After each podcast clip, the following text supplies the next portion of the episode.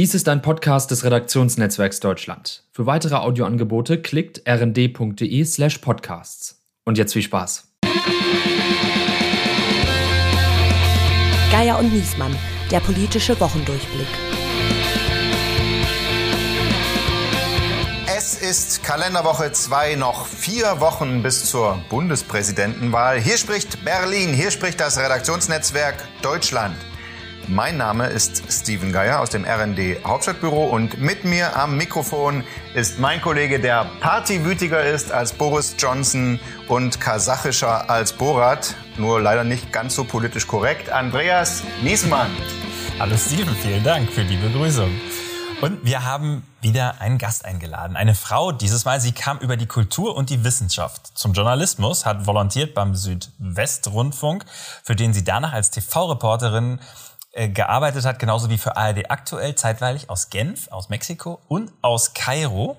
2017 war sie Mitglied der Gründungsredaktion des ARD Faktenfinders bei der Tagesschau. Seit gut drei Jahren arbeitet sie als Fernsehkorrespondentin im ARD Hauptstadtstudio und sie gehört zum Team des Tagesschau Zukunftspodcasts mal angenommen. Sie alle kennen ihr Gesicht aus der Tagesschau, aus den Tagesthemen, Mittagsmagazin, Bericht aus Berlin und in dieser Woche machte sie unter anderem Furore mit ihren Recherchen über unzuverlässige Corona-Schnelltests. Wir freuen uns sehr, dass sie da ist und begrüßen die Kollegin Christine Becker.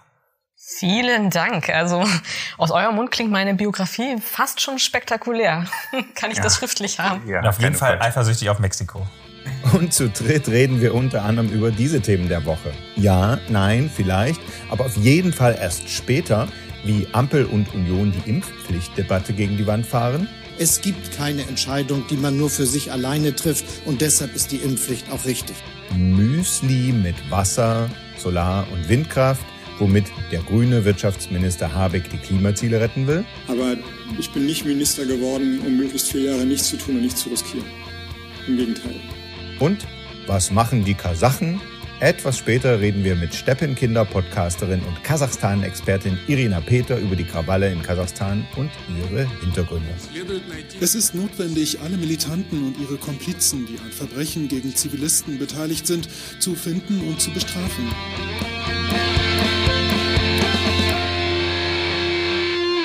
Also, Christine, dank deiner Recherchen haben wir diese Woche unter anderem erfahren, dass es in Deutschland ein Testproblem gibt, vor allen Dingen mit Omikron. Die Antigen-Schnelltests äh, sind teilweise nicht zuverlässig. Jetzt kommt noch dazu, die Labore melden, es gibt nicht genug Kapazitäten, um die PCR-Tests anständig durchzuführen. Ist jetzt eigentlich die gute Nachricht, dann können zumindest die Infektionen nicht mehr so stark ansteigen, weil die Tests ausgehen, die das nachweisen? Also es gibt Leute, die sagen, das ist tatsächlich so, dass ja. wir eine, eine, eine Obergrenze der Inzidenzen erreichen werden, weil wir es einfach nicht mehr letztlich messen können, ähm, weil die Kapazitäten äh, eine, eine Limitierung haben. Die, die Idee hatte ja Trump schon auch sehr früh in der Pandemie. Er hat gesagt, es wird einfach zu viel getestet, ne? Na, entweder testest du halt nicht, dann hast du auch keine Inzidenzen, oder ja. du testest dann ab irgendeinem Punkt nicht mehr, dann sind die Zahlen stabil. Das ist ja auch ganz schön, ne? Aber das würde ja bedeuten, dass alle Tests positiv sind, die Obergrenze.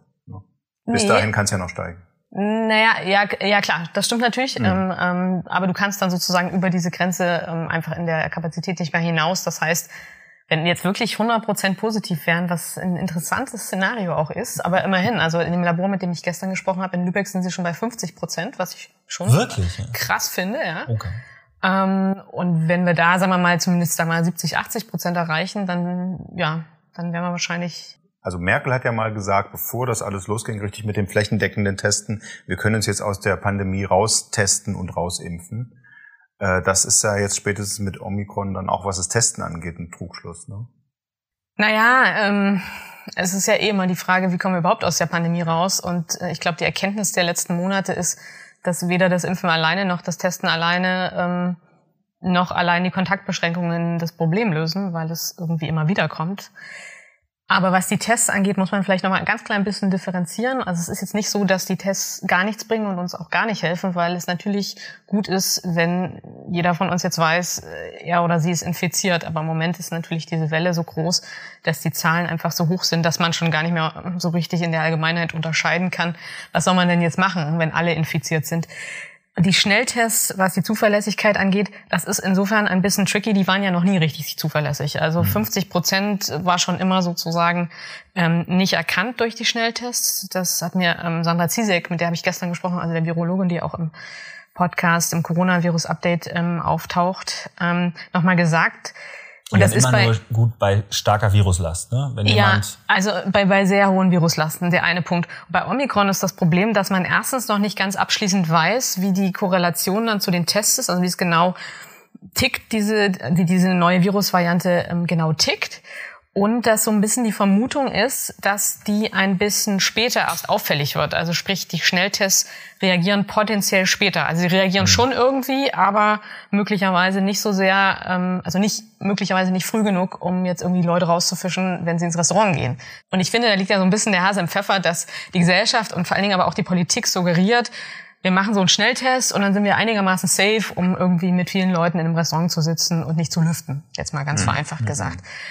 Und die Recherche war insofern äh, nicht nur auf Omikron bezogen, sondern schon auf, auf den Fakt, dass wir eigentlich bei vielen Schnelltests gar nicht wissen, was sie taugen, also weil sie qualitativ eben nicht so abgecheckt sind. Das sind Medizinprodukte, die können relativ einfach durch Herstellerangaben auf dem Markt flottieren in Deutschland und in Europa.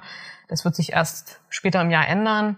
Und dementsprechend gibt es ganz gute Schnelltests und nicht so dolle. Und das Paul-Ehrlich-Institut hatte da halt eine Auflistung gemacht und ein paar schon evaluiert. Aber meine Kritik und auch der Hinweis nochmal, ich bin nicht die Einzige, ich bin auch nicht die Erste, die das jetzt irgendwie rausgefunden hat, aber viele von diesen Tests sind nicht so wahnsinnig dolle und wir können sie aber im Supermarkt kaufen und mhm. verlassen uns drauf. Mhm.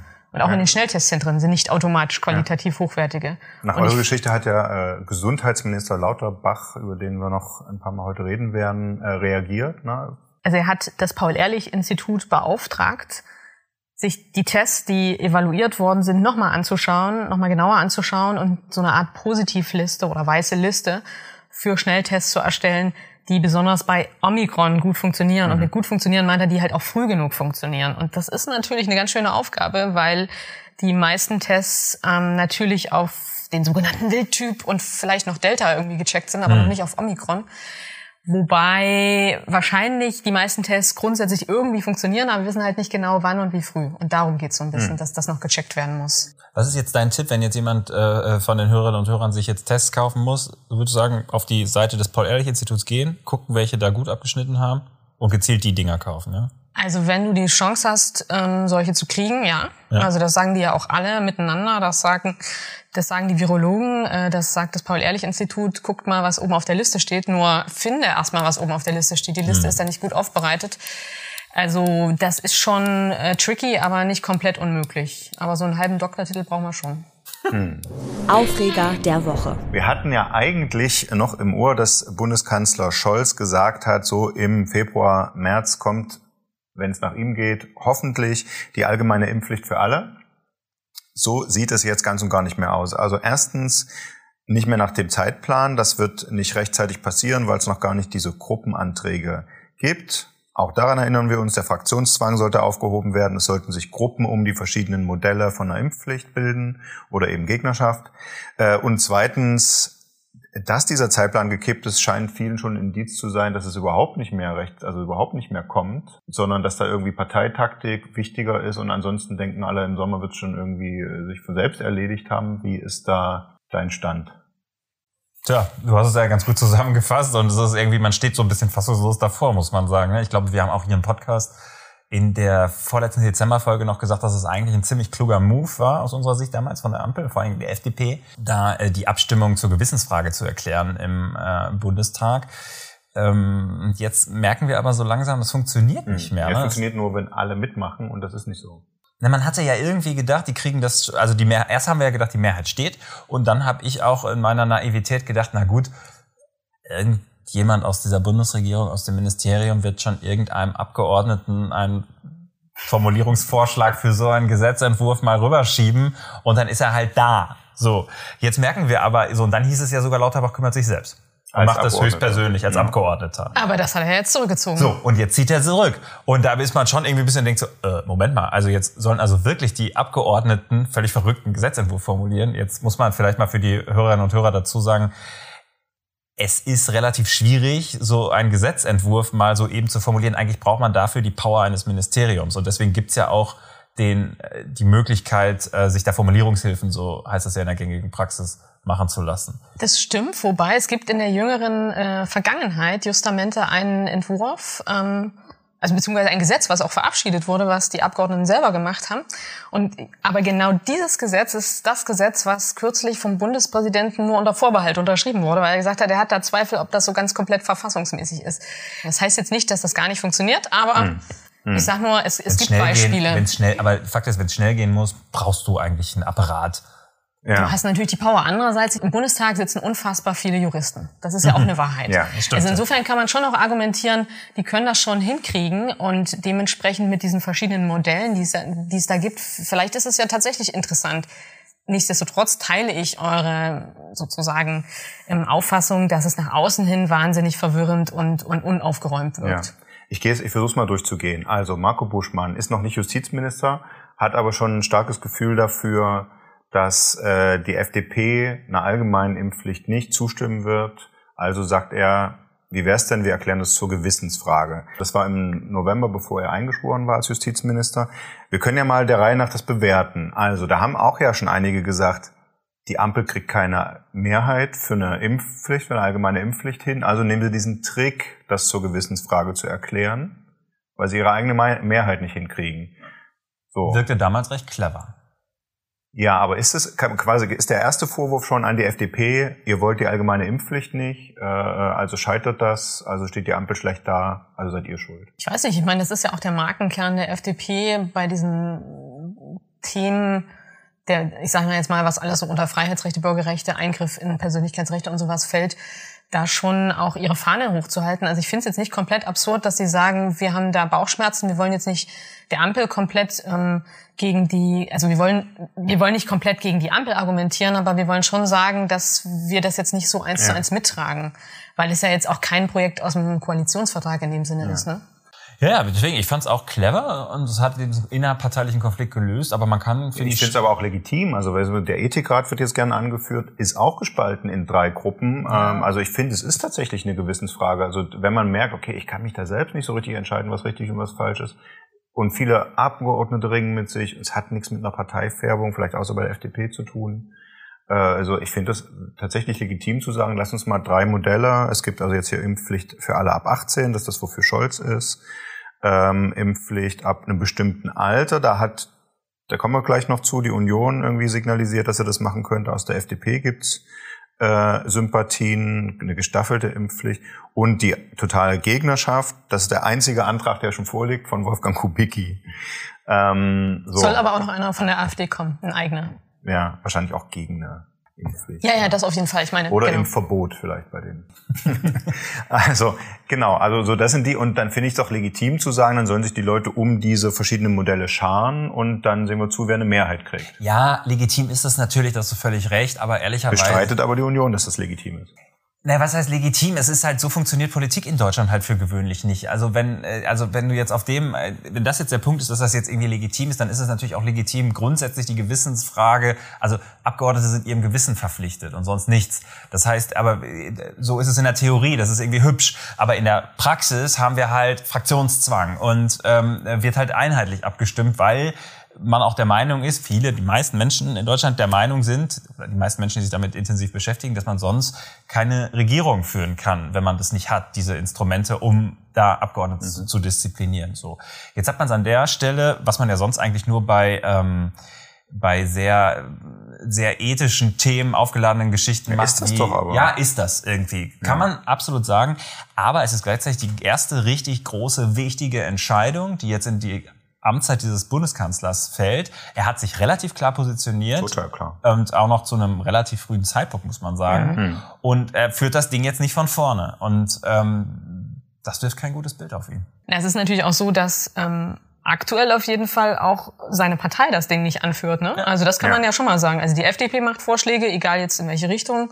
Bei den Grünen weiß man nicht so genau, die haben sich jetzt aber auch nicht so massiv eingebracht. Die ähm, Union hat zumindest mal eine Position zu der ganzen Nummer im weitesten Sinne, was auch immer sie dann für ein Modell mögen. Ich glaube, das, was ich so ein bisschen noch nicht verstehe und mir auch nicht so ganz vorstellen kann, wie es dann am Ende ausgeht, wenn man jetzt diese verschiedenen Gruppenanträge hat, ne? also sagen wir mal, wir haben am Ende, sagen wir mal, drei Haupt ähm, Bereiche. Einer komplett dagegen, einer mit einer Staffelung oder ab 50 mhm. und einer äh, mit der allgemeinen Impfpflicht ab 18. Sagen wir mal, die letzten beiden kriegen relativ viel ähm, Zuspruch, also die Staffelung mhm. oder eben ähm, die Impfpflicht ab 18 dann ist ja aber trotzdem auch gegeben, dass sie sich dann ein bisschen kannibalisieren. Also am Ende genau. kann es sein, dass man dann scheitert mit irgendeinem so Impfpflichtvorschlag, ähm, weil man sich ja irgendwie für ein Modell dann entscheiden genau. muss. Und da kommt, ähm, ähm, das ist genau die Taktik der Union. So haben die nämlich auch gedacht. Wenn die, die kommen ja nacheinander äh, von Extrem zu äh, Mittelweg zu anderes Extrem zur Abstimmung, zumindest was bei allen anderen äh, Gewissensfragen so. Also würde zuerst die allgemeine ab 18 zur Abstimmung kommen. Denkt sich also die Union, wenn wir jetzt nicht die Mehrheitsbeschaffer für Scholz sind, ne, sondern einfach sagen, nö, machen wir nicht mit, müssen eine eigene Mehrheit finden. Und das ist ja jetzt im Moment deren Standpunkt. Dann kommt danach der, der Mittelweg. Und das ist der, den die Union geschlossen einbringt, nicht als Gruppenantrag, sondern die Union sagt, wir als CDU, CSU, das ist unser Vorschlag, die Ampel hat keinen, wir legen vor Impfpflicht ab 50. Dann bedenken natürlich alle, die die ab 18 wollten, da gibt's ja nur Ja oder Nein bei der Abstimmung. Der fällt also durch dann kommt der ab 50, dann denken alle, die vorher gescheitert sind mit der Impfpflicht ab 18, sage ich lieber jetzt ja bei der CDU, CSU, als dass am Ende der Kubicki-Antrag äh, äh, gewinnt oder man einfach nichts hat, weil keiner eine Mehrheit hat. So, also kommt die CDU, CSU mit einem eigenen Antrag, der gewinnt und die sagen, Scholz hat keine Mehrheit hingekriegt, die Union gewinnt. Und das ist deren Kalkül jetzt, weil sie denken, da sehen sie besser mit aus. Aber sie haben doch gesagt, dass sie keinen einbringen. Ja, ja zuerst mal nicht. Die Regierung soll zuerst vorlegen. Also dieses, so, die machen bei diesem Gruppenantragsspiel ah, okay. nicht mit. Okay, jetzt ähm, verstehe ich. Also du meinst, dass die dann last minute doch noch was aus dem Hut zaubern? Also sie hätten sich ihr Pulver quasi da hat sich ja, Da hat sich ja ein CSU-Abgeordneter verplappert und hat gesagt, wir können uns das so vorstellen, ab 50. Die FDP hat sich gefreut, ja, da können bestimmt einige von uns mitstimmen. Und da hat der Fraktionsvize von der CSU, CSU gesagt, nee, nee, nee, nee, nee, von uns kommt nichts. Und daran hat man es nämlich erkannt, ja, das Kalkül. Das ist auch interessant, ne? man hat eine Meinung und sagt aber, wir legen das jetzt nicht vor. Naja, das ist ja, jetzt so ein Spielchen. Ne? Was ich meine, die hätten doch wirklich einfach, finde ich, bei dem Gewissensfragen-Ding mit, dann würden wir das Ding kriegen oder nicht kriegen. Ja gut, aber das ist aus, aus Sicht der Union, jetzt kann man darüber... Äh, ja, kann man darüber urteilen. Ich meine, je nachdem, ob man die Impfpflicht jetzt toll findet oder nicht, äh, finde ja nicht so toll. Insofern mir ist das Chaos sehr recht, aber ähm, äh, aber die haben das jetzt clever gespielt, muss man sagen. Ja, also eigentlich taktisch clever. Wenn ja. du jetzt sagst, wie kommen wir aus dieser scheiß Pandemie raus, dann finde ich es nicht so clever. Weil die Leute, bei denen kommt einfach nur an, das mit der Impfung scheint ja irgendwie umstritten zu sein, oder? Ja, ich weiß nicht. Also ich, äh, also das mag sein, dass im ersten Moment äh, sie da einen guten Ansatz hatten, also was die Union angeht. Aber dadurch, dass sie diese Woche dieses Chaos da veranstaltet haben selber, ist man jetzt bei der Union auch so im Zweifel, was wollen die jetzt eigentlich? Also ich finde, die sehen da jetzt auch nicht gut aus. Genau. Man hat aber wiederum auf Regierungsseite äh, auch so ein unklares Gefühl jetzt als Bürger oder Bürgerin. Als Journalistin verstehe ich das zum Teil, wie die, wie die Wege gehen, aber ich finde nach außen hin mhm. hat man das Gefühl, wir haben ein riesiges Chaos, während andere Länder sehr klar irgendwie sagen, was sie machen wollen. Die Österreicher kommen jetzt da, glaube ich, nächste Woche oder wann um die Ecke. Die Italiener haben es schon gemacht. Und ich habe mir wirklich gefragt, wir haben diese spezielle Impfpflicht für die für bestimmte Berufe, das was jetzt ab März kommt, warum man nicht erstmal da noch ein bisschen nachschärft und ausbaut, weil ja eigentlich zu mhm. wenig relevante Berufe da drin sind. Also warum sind da die Lehrer nicht drin, warum sind da die Kita-Leute nicht drin und so. Das mhm. wäre ja vielleicht sinnvoll gewesen, mhm. ähm, statt jetzt dieses Chaos mit der allgemeinen Impfpflicht zu veranstalten, was vor allen Dingen auch nicht zeitnah aufzulösen ist. Also wenn das jetzt wirklich sich auch so äh, hinzieht, dann ja. ist ja die Frage, ob wir sowieso in einer anderen Situation sind, äh, wo aus verfassungsrechtlichen Gründen irgendwann diese Impfpflicht doch keinen Sinn mehr macht. Im Moment würde es ja funktionieren, sagen viele. Programmhinweis. Diese Woche war auch die Woche des Robert Habeck. Er hat gleich zum Anfang der Woche am Dienstag sein, also er hat Eröffnungsbilanz Klimaschutz genannt, wie schlecht stehen wir da, hat es aber mit dem Ausblick auf seine Agenda für dieses Jahr im Klimaschutz und im Ausbau der erneuerbaren Energien verbunden.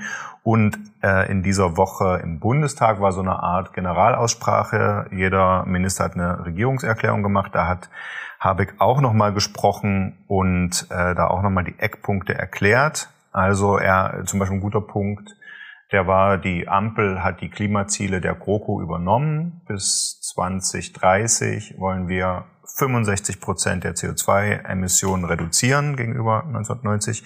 Sagt er also, das sind die gleichen Ziele, müssten wir uns ja weitgehend einig sein, stimmt ja, außer AfD und Linker. Äh, das sollte so von ihm so ein bisschen so ein Hauruck äh, oder so ein, so ein, es muss ein Ruck durch Deutschland gehen Moment sein. Denkst du, das hat funktioniert? Denkst du jetzt in den nächsten acht Jahren, wie er sagt, retten wir das Klima? Na, er hat sich auf jeden Fall extrem viel vorgenommen, was mal interessant ist, anzuschauen, wie er das jetzt angeht. Also das, ob das Klima am Ende damit gerettet wird, darf man, glaube ich, Fragezeichen haben, weil möglicherweise die Ziele dafür einfach nicht ausreichen. Das sagen ja zumindest die Experten und Expertinnen. Was ich aber schon spannend fand, war erstens ähm, das, sagen wir mal, die Begeisterung und das Selbstbewusstsein, mit, äh, mit denen er da jetzt schon in diesen neuen Job gestartet ist. Ich fand, dass er da auf jeden Fall bei seinen Auftritten diese Woche, der hat ja auch diese Pressekonferenz gehabt, gut, diese ganzen Schilder, die er hochgezeigt hat, da müssen wir vielleicht auch nochmal über den Stand arbeiten. der Digitalisierung reden in Deutschland. Ja, Ich habe hier ein genau. paar Pappschilder mitgebracht. Ja. Hatte Altmaier auch schon immer. Aber das, scheint dann- es ist schön für Memes im Internet, da kann man dann irgendwie Schriften drauf Ja, ähm, auch generieren. dann auch so für die Fotos in der Tagesschau. Aber also da sind spannende Dinge drin gewesen. Also was äh, für mich auf jeden Fall neu war, aber ich bin jetzt auch nicht die Oberklimaexpertin, ähm, ist die Geschichte mit dem ähm, Gasausstieg. Ähm, die ist ein bisschen untergegangen, glaube ich, äh, in der Berichterstattung, aber ich fand es interessant, dass wir nicht nur diesen vorgezogenen Kohleausstieg 2030 wollen, zu dem wir übrigens auch eine sehr gute Podcast-Folge bei Mal angenommen gemacht haben, also könnt ihr euch dann hinterher mal anschauen, beziehungsweise anhören, ähm, sondern eben auch ähm, einen frühen Gasausstieg mit 2035, glaube ich, ist die Zahl, die er genannt hat. Und das ist ja insofern interessant, weil Gas ja eigentlich diese Brückentechnologie jetzt erstmal sein soll, äh, solange wir mit der Kohle da äh, versuchen, erstmal, ähm, so, solange wir versuchen, die Kohle erstmal loszuwerden. Und aus der wollen wir dann, also aus dem Gas wollen wir dann aber auch schon wieder raus. Also das ist krass ambitioniert und da hat er sich was vorgenommen. Ich glaube, bei uns in den Tagesthemen hat er gesagt, das Wirtschaftsministerium ist der schlafende Drache und den will er jetzt wecken und mit dem losfliegen, so wie in der unendlichen Geschichte. Dann dachte ich, na gut, unendliche Der Kampf Geschichte gegen ist das Nichts. Na gut, wer das Wirtschaftsministerium ein bisschen kennt, äh, schmunzelt bei dem Gedanken. Also ohne Ja, ja, das Schmunzelmonster. Ja, aber was ist denn eure Einschätzung? Also ist das jetzt sozusagen der große Wurf beim Klimaschutz? Naja, es ist, sagen wir mal, ambitioniert und er, er packt es jetzt an und er muss es aber auch anpacken und er muss ja einen großen Wurf wagen. So, die Frage ist natürlich, und gerade beim Klimaschutz steckt ja der Teufel einfach so unfassbar im Detail. Also am Ende redest du dann halt ganz schnell über so technische Geschichten wie irgendwelche Planfeststellungsverfahren und ähm, Aber die zeigen es ja sehr gut. Er hat ja im Bundestag gesagt, äh, um eine Windkraftanlage zu planen und zu bauen, brauchst du sechs bis acht Jahre. Und in den acht Jahren will er so viel Windkraft zubauen wie in den letzten 30 Jahren oder sowas. Also zumindest CO2-Ausschussmäßig. Ja, aber dafür muss er ja jetzt erstmal so seine ähm, Tour de Force machen durchs Land. Also hat er schon gesagt, dass er jetzt auch nach Bayern und also in alle Bundesländer reisen will. Und ich, das finde ich wirklich spannend, was da jetzt passieren wird, weil wie will er diesen Landesfürsten und Fürstinnen Ja. sozusagen das wirklich schmackhaft machen? Also das, äh, da sehe ich noch ein bisschen, um in der richtigen Farbe zu bleiben, schwarz. Und die Landesfürsten sind genau das richtige Stichpunkt, äh, Stichwort. Ich musste ein bisschen an Sigmar Gabriel denken diese Woche. Der war damals ja auch sehr ambitioniert gestartet als Bundeswirtschaftsminister. Damals hat er ja die Energie. Ne, wir erinnern uns davor, also in der, in der Vorlegislaturperiode haben ja Philipp Rösler im Wirtschaftsministerium und Peter Altmaier damals als Umweltminister sich quasi permanent bekriegt und nichts hingekriegt. Und dann wurden ja die Zuständigkeit für erneuerbare Energien ins Wirtschaftsministerium transferiert. Da gab es ja schon mal einen großen Aderlass aus dem Umweltministerium ins Wirtschaftsministerium. Und Sigmar Gabriel war damals dann ja, quasi angetreten mit der Ansage, ich stelle jetzt mal hier die Energiewende vom Kopf wieder auf die Füße. Und hatte auch einen, einen Masterplan verkündet, wie das alles funktionieren soll und hat dann aber sehr schnell gemerkt, es gab massive Ge Widerstände. Horst Seehofer in Bayern, ich erinnere mich, der, es gab einen monatelangen Krieg um diese hoch, höchste Übertragungstrassen, diese HGÜ-Trassen. Ähm, und am Ende hat man es dann einen, einen sehr teuren Kompromiss gefunden und gesagt, na gut, dann verbuddeln wir das Zeug halt ähm, und äh, machen halt keine Überlandleitung, sondern unterirdische. Und das ist alles wahnsinnig teuer und dauert, hat alles Jahr, Jahre Ja. länger gedauert. Ich glaube, und die so. werden auch jetzt viel mit Geld zuschütten müssen. Zum Beispiel diese Solardachpflicht, das wird ja über Förderprogramme gehen und also viele Sachen, die da jetzt wirklich nötig sind. Also ich bin trotzdem skeptisch, dass es in acht Jahren quasi genauso viel Reduzierung hinzukriegen sein soll wie in den letzten Ich glaube, 30. wir alle glauben da nicht wirklich dran, dass es zu schaffen ist, aber sagen wir mal, wer sich nicht vornimmt, kann es auch nicht schaffen. Und ähm, anders als jetzt vielleicht äh, die Vorgängerregierung als Peter Altmaier als Wirtschaftsminister, wo man schon von Anfang an den Eindruck hatte, der will das gar nicht. Mhm. Ähm, oder wenn er es persönlich will, dann will es aber zumindest mal die, die Fraktion, seine, ja. seine eigene Fraktion nicht. Ähm, hat man jetzt den Eindruck, die wollen es. So, dass da jetzt noch eine ganze Menge Fallstricke und Widerstände auf dem mhm. Weg liegen, das ist eh klar. Krisenherd der Woche. Ein Land, das sonst nur selten Schlagzeilen macht in Deutschland, hat uns eine Woche lang in Atem gehalten. Kasachstan. Es ist das neuntgrößte Land der Erde, aber hierzulande war es trotzdem zuletzt Thema, als äh, Borat einen Kasachen darstellen wollte, sollte. Äh, nun aber Proteste auf den Straßen äh, nach dem Jahreswechsel, die dann schnell eskaliert sind. Es gab Tote, Tausende wurden verhaftet. Der Präsident hat einen Schießbefehl erteilt, äh, er hat den Regierungschef später ausgetauscht und hat sich sogar ausländische Soldaten ins Land geholt, darunter vor allem russische, um die Proteste niederzuschlagen. Da sind wir natürlich alle aufgeschreckt und um darüber zu sprechen, freuen wir uns jetzt auf einen ganz besonderen Gast. Sie ist Journalistin und Marketingberaterin, nicht zuletzt aber eine der Hosts des tollen Podcasts Steppenkinder, der Aussiedler-Podcast, in dem es um Erfahrungen von Aussiedlern nach Deutschland geht. Und dazu gehört auch sie selbst, denn sie ist selbst in Kasachstan geboren und deshalb, äh, nicht nur deshalb, aber auch deshalb die perfekte Gesprächspartnerin für uns. Wir begrüßen Irina Peter. Hallo, ich grüße euch. Sag mal, ähm, jetzt war da wirklich äh, eine Woche lang chaotische Nachrichtenlage. Man hat jeden Tag äh, was äh, aus Kasachstan gehört, teils erschreckende Sachen, aber fast den Überblick verloren. Wie ist denn jetzt gerade die Lage? Wie fühlen sich denn jetzt die Menschen in Kasachstan? Ja, wie fühlen sich die Menschen jetzt in Kasachstan? Da gibt's äh, ganz unterschiedliche Eindrücke, auch bei mir. Zum einen habe ich Verwandte in Nursultan, in der Hauptstadt, die im Norden des Landes liegt. Und ich habe Freunde in Almaty, das ist ganz im Süden des Landes. Und da waren auch die meisten Aufstände. Im Norden, meine Verwandten betonen jeden Tag, alles ist gut, alles stabilisiert sich, du musst dir überhaupt keine Gedanken machen. Und im Süden, meine Freunde sind noch relativ konfus und meine Freundin heute Morgen hat zum Beispiel geschrieben, viele Fragen haben keine Antworten. Aber insgesamt kann ich sagen, dass die Menschen in Kasachstan immer noch sehr verwirrt sind und nicht einschätzen können, was ist jetzt passiert. Denn die Medien waren zum Teil abgeschnitten, also es gab kein Fernsehen, es gab, glaube ich, nur einen Radiosender. Internet war ja auch gekappt eine Zeit lang und jetzt hat man wieder Internet, man hat wieder Radio und TV, aber die Informationen Informationen, die da ankommen zu den Vorfällen vergangene Woche sind relativ wenige, sagen mein, meine Kontaktmenschen. Und da sind auch sehr kontroverse Informationen, die auch dort vorherrschen. Also auch die Menschen in Kasachstan wissen aktuell die Lage nicht einzuschätzen. Weil im Moment heißt es, es gibt 10.000 Menschen, die verhaftet worden sind. Es gibt etliche Tote.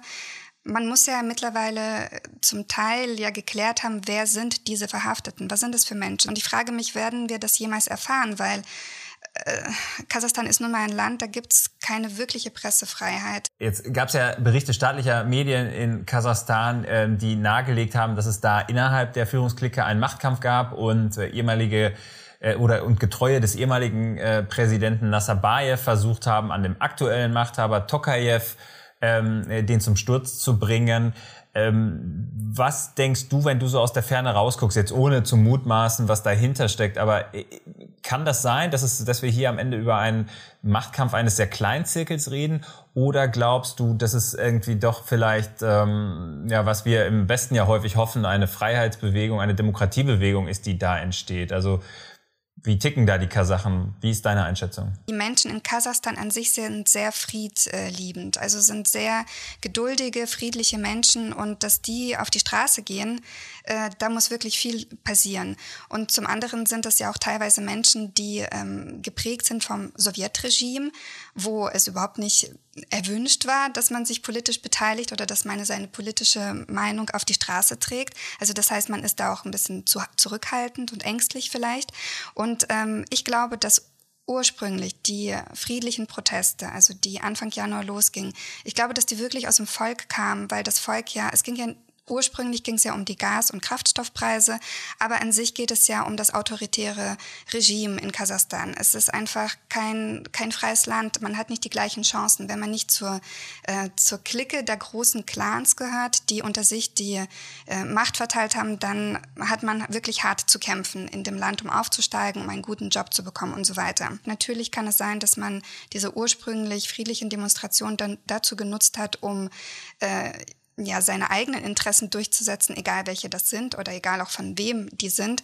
Und in jedem Fall ist das natürlich ein Unrecht, weil Menschen gestorben sind, die, und viele von ihnen waren sicherlich auch unschuldig und überhaupt nicht da in irgendeiner Form involviert. Wir danken dir sehr für diese Einblicke und wir empfehlen allen, hört in den tollen Steppenkinder-Podcast rein.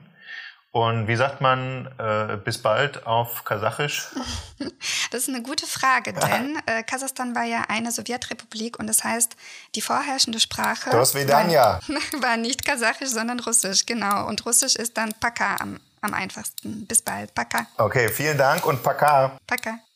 Das riecht nach Ärger. Das erste Mal seit zweieinhalb Jahren ist die NATO wieder mit Russland zusammengekommen, der NATO-Russland-Rat. Äh, anders war wie davor schon die Gespräche zwischen Washington und Moskau, äh, dieses äh, Säbelrasseln an der Grenze von Russland zur Ukraine. Das Ergebnis bei der NATO keins, aber äh, gut, dass wir darüber geredet haben, dass die zum Beispiel Russland nicht will, dass die Ukraine der NATO beitritt und so weiter. Äh, meine Frage in die Runde ist, wie soll das eigentlich, diese Kuh eigentlich noch vom Eis gebracht werden? Ja, es wird schwierig und es wird wohl nicht ohne den Amerikaner gehen, ne? wenn man mal äh, ganz ehrlich ist. Das ist ja das Dilemma irgendwie auch dieser Situation. Also der Putin lässt da 100.000 Soldaten an der Grenze aufmarschieren und äh, wir Europäer gucken ein bisschen äh, mit großen Augen traurig rüber und sagen, hm, das darfst du aber nicht.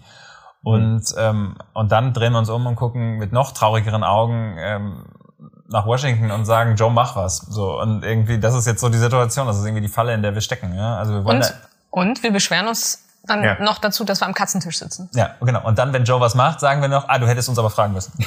so, also so. Das ist, ich dachte, das wäre der positive Schluss jetzt hier. Naja, das ist schon eine skurrile Situation, ja. Aber ähm, das ist, beschreibt so ein bisschen die deutsche Außenpolitik, das muss man schon sagen. Ja? Und, ähm, oder die europäische in Wahrheit. Zumal, wenn dann Joe Biden sagt, okay, ich helfe euch, aber dafür wird bitte dieses Nord Stream 2 äh, vom Netz genommen, damit ich hier in meinem Kongress mal Ruhe reinkriege, äh, dann ist also nicht mal die Ampel sich einig darüber, ob sie, wie, wie sie dazu eigentlich steht. Ne? Wie ich dachte, Kevin Kühnert hat das jetzt sozusagen vom Tisch gefegt. Das habe ich gar nicht so richtig mitbekommen. Ich habe nur den Hate bei Twitter gesehen. Äh, also ich habe es auch jetzt nicht in aller Tiefe mir angeschaut, aber er hat ja offensichtlich gesagt, äh, lasst uns das Ding doch jetzt endlich mal irgendwie in Ruhe lassen. Das ist jetzt quasi fast fertig so, gebaut äh. und dann ähm, ist das sozusagen eine Sache und äh, Außenpolitik ist dann eine andere Sache. Ähm, aber vielleicht tue ich ihm jetzt ein bisschen Unrecht in der Zuspitzung, aber mehr oder ja, weniger äh, so mehr. Hm. Das ist sowieso, ey, das ist ja grundsätzlich die Position der Bundesregierung die ganze Zeit schon. Oder als es noch nicht fertig gebaut war, da haben sie immer gesagt, na, das ist ein wirtschaftliches Projekt, das hat mit Politik nichts zu tun. Aber Na klar, also mal gucken, wie das dann mit den Grünen jetzt ausgeht, weil Baerbock ja schon zumindest eine ambivalentere Haltung dazu hat. Und ich glaube tatsächlich, es ist gar nicht mehr so leicht das noch zu stoppen, die Inbetriebnahme, weil es gibt ja auch Genehmigungen und so. Ne? Es, gibt, es gibt schon, es gäbe Hebel, es gäbe Möglichkeiten, klar, aber ähm, das wird jetzt schon eine ziemlich komplizierte Operation. Also da wird ja schon Gas eingefüllt auf russischer Seite. Ne? Ja, das Problem ist ja auch, apropos Gas, äh, Russland ist jetzt so eingebunden in die westlichen Wirtschaftssysteme und sowas, was ja auch mit gutem Willen geschehen ist, so irgendwie äh, Wandel durch Handel mäßig, ähm, dass dass alle Sanktionen uns dann halb wieder selbst ins Knie treffen würden, ne? was ja immer genannt wird, äh, was als nächstes noch machen könnte, wenn der jetzt in der Ukraine einmarschieren würde, ähm, den aus diesem Zahlungsverkehr rausnehmen, aus dem SWIFT-System. Mhm. Aber offensichtlich ist es so, äh, dann würde der früher oder später kommt zur Erklärung kein Geld mehr rein, keins mehr raus äh, in Russland. Aber es gibt so ein Konkurrenzsystem oder ein Parallelsystem, das China irgendwie macht und dann könnten die das über die Anrainerstaaten dann quasi indirekt mit dem chinesischen System machen und auf lange Sicht hat sich äh, Europa oder der Westen selbst geschadet, weil SWIFT, was mhm. total wichtig ist für unseren Handel, äh, äh quasi beschädigt hat. Also das ist auch nichts, was man so leicht rauszieht als Sanktionen. Ne? Mir erscheinen diese wirtschaftlichen Druckmittel, ja, die sind welche und das ist natürlich das Einzige, was uns einfällt, weil militärisch sind äh, wir halt völlig unbedeutend und wirtschaftlich sind wir eine Macht. Also sagen wir dann, na gut, dann zeigen wir euch mal wirtschaftlich die Zähne und dann stellen wir halt irgendwie fest, ah, ist auch nicht so ganz einfach, kann man irgendwie vielleicht mal so ein paar Auslandskonten einfrieren oder ähm, oder irgendwelche für irgendwelche Leute irgendwie keine Visa ausstellen oder doch Visa ausstellen, also so je nachdem. Zuckerbrot und Peitsche, aber am Ende des Tages merkt man dann, dass wer das Militär hat, so blöd wie das jetzt ist, der schafft halt die Fakten. Und die Nerven. Und Nerven. Und dem Putin, für Putin ist es quasi null Risiko, da einfach mal 100.000 Soldaten hinzustellen und mal zu gucken, was passiert. Ähm, und ähm, da sind wir halt nicht. Also ich hatte auf jeden Fall, als ich heute so ein bisschen die Agenturen gelesen habe, so ein gewisses Déjà-vu und dachte, oh, es ist ja sogar quasi Jubiläum dieses Jahr, weil es gab heute irgendwie die Schlagzeile, dass ähm, die Russen zumindest mal nicht dementieren, dass sie nochmal drüber nachdenken könnten, in Kuba und Venezuela eben Militärgerät zu stationieren. Und ich dachte, mal Kuba-Krise, wann war das nochmal? Hm. Das hatten wir doch schon mal. Hm. Muss ich gleich an Billy Joel denken und Leningrad. Aber ähm, da habe ich schon ein bisschen gedacht, sind wir jetzt echt wieder auf dem Level in Richtung irgendwie Kalter Krieg? Oder ist das nur Rhetorik? Das ist die große Frage und wir müssen den Podcast mit dieser offenen Frage beenden. Ich kann nur so viel sagen, we didn't start the fire. Oh. und wir danken allen, die zugehört Stopp. haben. Wir ich habe noch eine Überraschung für euch. Oh. Wir müssen noch über eine Sache kurz reden, wenigstens. Unbedingt. Über den oder die Parlamentspoetin. Ah. Come on. Ich habe es absichtlich vermeiden wollen. Aber Jetzt bin ich mal gespannt. Ich habe gedacht, ich bring mal mit, was mein Bücherschrank so hergibt und jeder darf einen kurzen Satz aus einem Buch vorlesen. Ich Sehr habe gut. die ich Poeten äh, rausgesucht, die bei mir zu Hause rumschwirren. Yay. Und mal gucken. Also ich habe festgestellt, oh, hab es sind nicht so viele Frauen leider. Und äh, sind überhaupt nicht so viele Gedichte, aber das sind jetzt alles Gedichte, die ich zu Hause habe. Mal jetzt hier Biermann. Und ich dachte, genau, genau, sag doch mal, ich habe Hesse, äh, Goethe. Goethe, oh, klar. Ich sag mal, ich bin schon beeindruckt von deiner Bücherauswahl. Mit Hesse, dem Fleischer Hesse, durch das Jahr. Das sind Gedichte zum Thema Fleisch. Die nehme ich nicht. ähm, Biermann nehme ich auch nicht. Also ich habe Brecht gegriffen und äh, bin da eigentlich ganz zufrieden. Und wie machen wir das jetzt so Dudenstechenmäßig? Einfach irgendwo aufschlagen? Ähm, ich dachte einfach durchblättern, eine Zeile raussuchen und vorlesen und sich freuen. Eine ich? Zeile als, als auch so ja, ein bisschen wir wollen ja vielleicht keine Blick ganzen ins neue Jahr, ne? Gedichte, genau. Mhm. Du weißt es. Wer gebraucht wird, ist nicht frei. Ich aber brauche dich. Wie es immer sei, ich sage ich und könnt auch sagen wir. ich bin jetzt gerührt. Ja. Jetzt das war schon mal sehr schön. Ich dachte, finde, ich finde du kannst, du kannst ich dich dachte, das politische Satz. Ah, das, ist, das ist Brecht. Der hat doch viel so äh, äh, Liebesgedichte geschrieben. Das weißt du als Wessi natürlich nicht. Also ich würde was sehr Trauriges zitieren das von passt, ja. meiner Lieblingspoetin Else Lasker Schüler. Und auch nur ein, eine Zeile vielleicht. Mein Herz ist eine traurige Zeit, die tonlos tickt. Corona. das war rausgesucht vorhin. nee, nee, tatsächlich nicht. Okay. So, jetzt das Finale. Ja, und ich habe hier Liebesgedichte von Johann Wolfgang Goethe und dachte, jetzt habe ich hier was Schönes, Romantisches zum Abschied, aber ich bin leider auch jetzt hier bei sowas Hartem gelandet. Du kannst auch auf Biermann switchen. Ja, aber jetzt habe ich es schon. Mein Mädchen ward mir ungetreu. Mhm. Das machte mich zum Freudenhasser. Da lief ich an ein fließend Wasser, das Wasser lief vor mir vorbei. Liebe Freudenhasser und Freudenhasserinnen, wir danken Ihnen fürs Zuhören und wir danken Christine Becker für diesen poetischen Schluss dieses, dieser Woche. Sehr gerne. Und fürs Mitmachen. Bis nächste Woche. Tschüss.